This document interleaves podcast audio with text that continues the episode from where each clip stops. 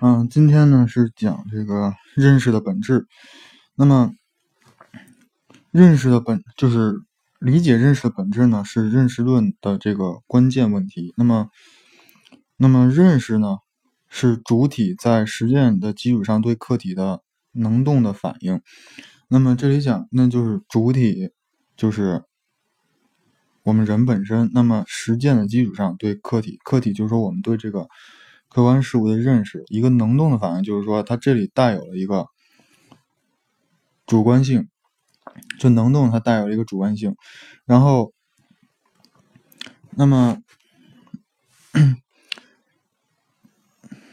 这回呢，主要有主要有三个方，主要是有三个内容。那么一呢是唯物辩证法，就是唯物主义反应论与这个唯心主义先验论的一个对立。然后第二个呢是唯物。辩证唯物主义能动反应论与旧唯物主义直观反应论的区别。那么三呢是辩证唯物主义能动反应论的主要内容。然后，那么开始第一个唯物主义反应论与唯心主义先验论的对立。那么在认识的本质问题上呢，存在着两条根本对立的认识路线：一呢是坚持从物到感觉和思想的唯物主义路线，那么另一条呢是坚持从思想和感觉到物的唯心主义路线。那么唯物主义哲学坚持反应论的立场，认为物质是第一性，意识是第二性，认识是主体对客体的反应。那么唯心主义呢，它颠倒了物质和意识的关系，否认。认识是人脑对客观世界的反应，把认识看作是先于物质、先于经验的东西，坚持先验论。那么，就是这个先验论的意思，就是说，就是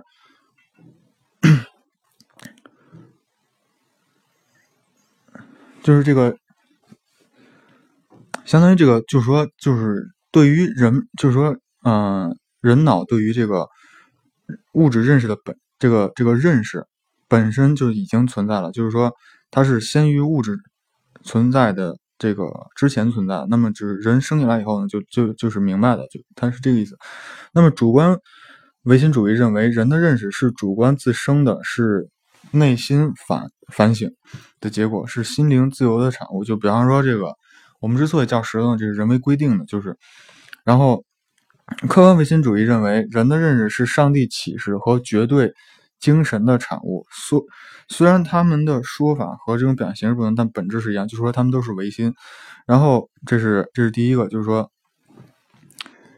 就是说唯物辩证法是唯物主义是坚持这个物质决定意识，然后。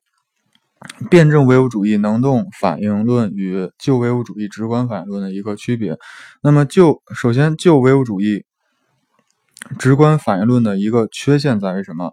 就是辩证唯物主义和旧唯物主义虽然都坚持反应论，然后认为认识是主体对客体的反应，但是两者之间有区别。旧唯物主义那就是说是形而上学唯物主义。的认识论把人的认识看作是一种消极被动的反应和接受外外界对象。那么它有两个缺陷：第一呢是离开实践考察认识问题，而因而不了解实践对认识的决定作用；二呢是不了解认识的辩证性质，不能把认识看作是一个不断发展的过程，而认为。认识是一次性完成的，就是那之前之前我们讲，之前咱我们讲这个实践是认识的基础的时候，就是说已经已经说了，就是说实践是认识的来源，然后实践是认识的发展动力，实践是检验真理的唯一标准，实践是认识的目的。那么从这里讲呢，就是说。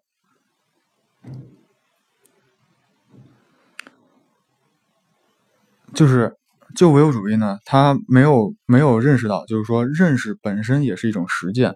然后再有第二点呢，就是说，因为因为就是说，因为事情是在发展的，就是说你不可能说你你一下，比方说你看到这个石头，你你就第一眼看到这石头以后啊，它是个石头，它是什么颜色的？那那就那就完了。就是说你在这个不断工艺过程中，那么比方说去去拿到这个检验化学成分，那么去检验一下它这个地质，就是它的地质情况，它的这个年年代是在哪个地层上的？那么这这个都是一个过，这都是一个过程。也就是说，认识是有一个过程，并不是说一次性的，就是说你就认识了。那所以说，从因为从形式上学角来讲，它是这种孤立的、静止的去看问题的。那么他们就认为，就是说，就是说我认我认我我看这个石头是一件事儿，那么我把它拿到实验室其实是另外一件事儿，就是。但辩证呢，就是说我我从从我看到这个石头到我把这个石把这个石头分析好分析完，甚至说就是分析完以后呢，可能经过一段时间，我又有一个其他的一个新的分析方法，是我再进行再对这个石头进行分析。那么这样一个这样一个过程，而且就是说我在分析的过程中，可能我会认识到我可能以前的一些结论是错误的。比方我我之前进行其他研究，但但经过我这个研究，我我发现我之前的那个结论是不对。那么这是一个对一个整个一个的一个调整，一个改进。那所以说就是辩证呢，就是他说就是说辩证意思就是说认识论就是认识是不断不断的，然后呢是曲折曲折的，是这种螺旋式上升的。然后辩证唯物主义认识论对于旧唯物主义直观反应的一个批判的继承。那么。首先，辩证唯物主义认识论把实践的观点引入了认识论，那么科学的规定了认识的主体和客体的相互关系，认为主体与客体首先是改造与被造被改造的关系，在此基础上才产生了它们之间的反应与被反应。就是说，主体呢是为了实现一定认识目的而自觉的、自动的在改造。世界的过程中去反映这个世界，人对世界的反应能力也随着实践的反应而历史的发生，就是变化发展着。这过程实际上是主体，就是是一个客体主体化和主体客体化双向互动过程，是一个认识主体能动的改造的过程。其次，那么辩证唯物主义把。辩证法应用于反应论，应用于考察认识发展过程中，就是揭科学的揭露了认识过程中多方面的辩证关系，把认识看成是一个由不知道到知道、由浅入深的一个充满矛盾的能动的认识过程。那么，那么这是第二。第三，辩证唯物主义能动反应论的主要内容。能动反应论科学的揭示了认识的本质，指出认识是主体在实践基础上对客体的能动反应。那么，那那么首先呢，讲一下能动反应论的主要内容。第一，认识是主体对客体的反应。那么，认识。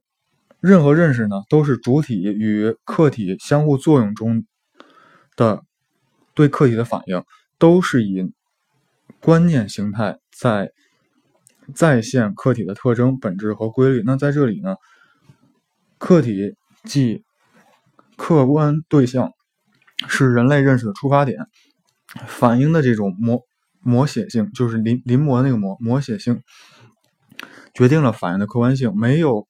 没有客观对象的存在，就不可能产生出认识。一定是客观对象规定一定认识，一定的认识指向内容。那就是说，就比方说，从来就没有电视这种东西的时候，那你不可能去想象出一个电视的东西，或者说，可能在电视之前，那在电视之前呢是有这个，比方可能会可能出现雷达的屏幕，然后呢，电视之前是有电影的。那这其实都是有原型的，并不是说，并不是说电视是电视，比方屏幕是屏幕，那那这个电影是电影，它就是这就是辩证，辩证就是说不是有是世界事物之间是有条件的联系的，然后就是认识是这个对于客观世界的一个主观反应。那么，那么也就是说，并不是说我有电视以后，我才会产生电视这种这种这种意识。那么，比方就是说有有屏幕了，比方说之前有雷达屏幕了，然后然后呢有这个电影了，那么想是不是说能够有一个什么东西可以说就家用去看电影，去这个广去广播？那么在这个基础上，你包括那时候也有这个收音机了，那么通过这种线路啊，通过这种无线的方式去传播信传播这种画面信号。那所以说，那虽然说，那这种就是这个电视的这个。一些要素其实之前已经有了，然后呢，再经过之前唯物辩证法讲这个演绎的方法，包括这个必然性和偶然性的方法，就是发展的观点去看问题，那么就是说，那么就是能够出来，就是说啊，有一个构思了，就是说要要去设设计一个这个家用的一个可以看看影像的一个设备。然后第二呢，主体对客体的呃反应是一个能动的创造性的过程。那么，就是说，这种反应绝不是说这个直直观的这种反应，是认识的主体和客体相互作用的过程的一个结果。既有客体对主体的作用，更有主体对客体的作用。那么，主体是具有复杂结构和进行活动活动的这种社会性的人。那么，他在反映客体的过程中，必然会能动的用其内部结构的所有功能，对于反应对象的。内容进行选择、整理、改造、解释、猜想等等，因此不仅不仅能对客观对象进行主观的摹写，而且能对客观对象做出抽象和概括的反应。不仅能反映事物当下样子，而且能够去这种去改造活动，就是说能够就是说出现这种改造之后的样子。那么这讲就是演绎。那么。人的认识不仅仅是客观事物的模本，而且对客观事物的这种蓝图也是有，就是说能够提供出一个蓝图。所以说，反应所形成的观念的印象，既是一种反应，又是一种创造，是一种创造性的反应。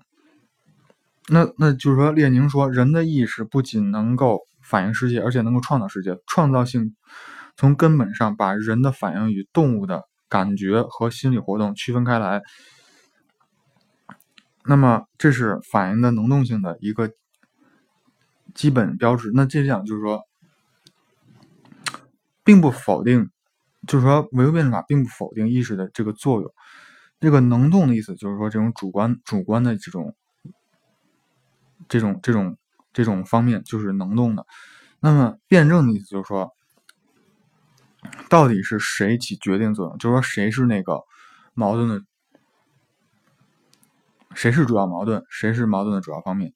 那么，这是第三对立主体对客体的能动反应是是以实践为中介实现的。辩证唯物主义和认的认识论不仅提出认识是主体对客体的能动反应，而且揭示了这种能动反应的基础。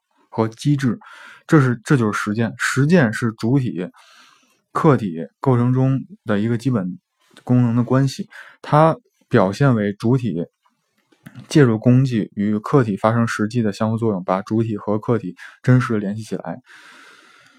那么，认识的结构，认识活动与实践活动具有同构性，同构性表现为两种活动在。要素和运作方式上是相似似的，因为认识活动本身就是一种实践。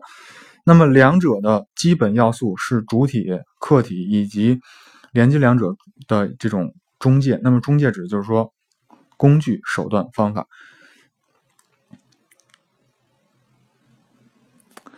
那么认识的主体，认识就是认识的主体呢，是这种从事社会实践。和进行认识的人，包括人类的主体、社会主体、集团主体、个人主体四种方式、四种形式。然后，认识主体是由知情意构成的有机整体，其中直接担直接担负认识功能的是主体的理性结构。那么，即认识实即人的现实的认识结构。那么还有呢，就是这种非理性的心理因素对人的认识能够能力发挥这这种导向、选择、激发和调节作用。那么认识客体呢，就是这种自然世界、社会、精神客体这三种方式。认识中介呢，就是这个，它呢是认识的能力，是认识水平发展程度的客观标志。它主要由物质认识工具、观念性的这种认识工具和作为感性符号系统的这种语言工具所组成。那么这一块，这个是这个今天讲的认识的本质。那么首先呢，是先这个对比一下唯物唯物主义反应论和唯心主义先验论的一个一个区别。然后呢是。